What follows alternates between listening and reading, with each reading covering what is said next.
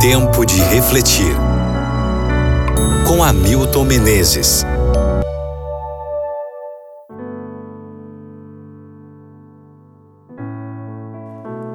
Isaías capítulo 52, versículos 14 e 15. Assim como houve muitos que ficaram pasmados diante dele, sua aparência estava tão desfigurada que ele se tornou irreconhecível como homem. Não parecia um ser humano. De igual modo, ele aspergirá muitas nações e reis calarão a boca por causa dele. O Cristo atemorizante? Essa ideia parece impossível. Conhecemos o Cristo gentil, o Cristo bondoso, o Cristo resoluto, o Cristo crucificado, mas não o Cristo atemorizante. Mas é exatamente assim que Isaías, o profeta evangelista, resumiu o ministério de Jesus nessa passagem impressionante. Jesus, segundo a Bíblia, atemoriza em dois aspectos. Primeiro, ele causa pavor devido à sua aparência, que está tão desfigurada que ele nem aparenta mais um ser humano. Com essas poucas palavras, Isaías descreve o sofrimento de Jesus registrado nos quatro evangelhos 700 anos mais tarde. Mateus, Marcos, Lucas e João contaram que Jesus foi espancado, cuspido e que uma coroa de espinhos foi cravada em sua cabeça.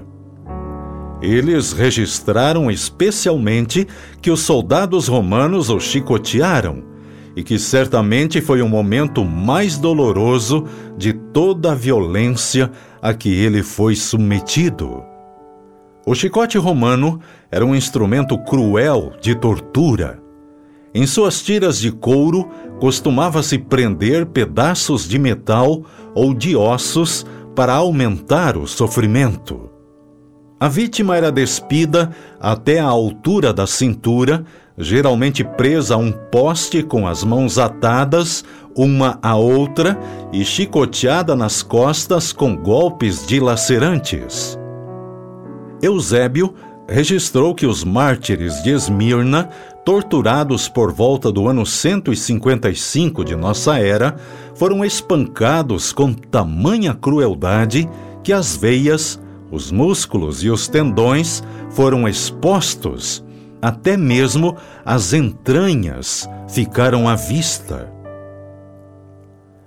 Jesus suportou tudo isso e muito mais. Por mais intensa que tenha sido a dor física que ele suportou, pior ainda foi o fato de a face do Pai ter se ocultado no momento em que o peso do pecado da humanidade foi colocado sobre seus ombros. A Bíblia revela, porém, que Jesus atemoriza de outra maneira também. Muitas nações se assombrarão perante ele Reis ficarão em silêncio diante de sua presença.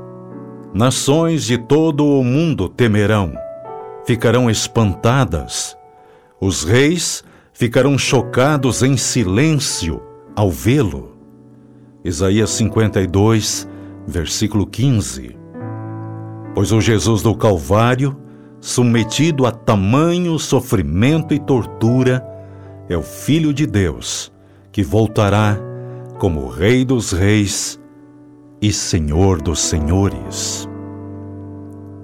Reflita sobre isso no dia de hoje e ore comigo agora. Obrigado, Pai, porque Jesus veio e deu a vida na cruz do Calvário no meu lugar. Obrigado porque ele voltará a segunda vez.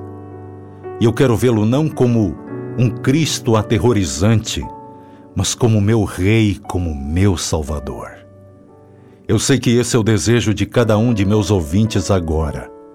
Por favor, nos abrace.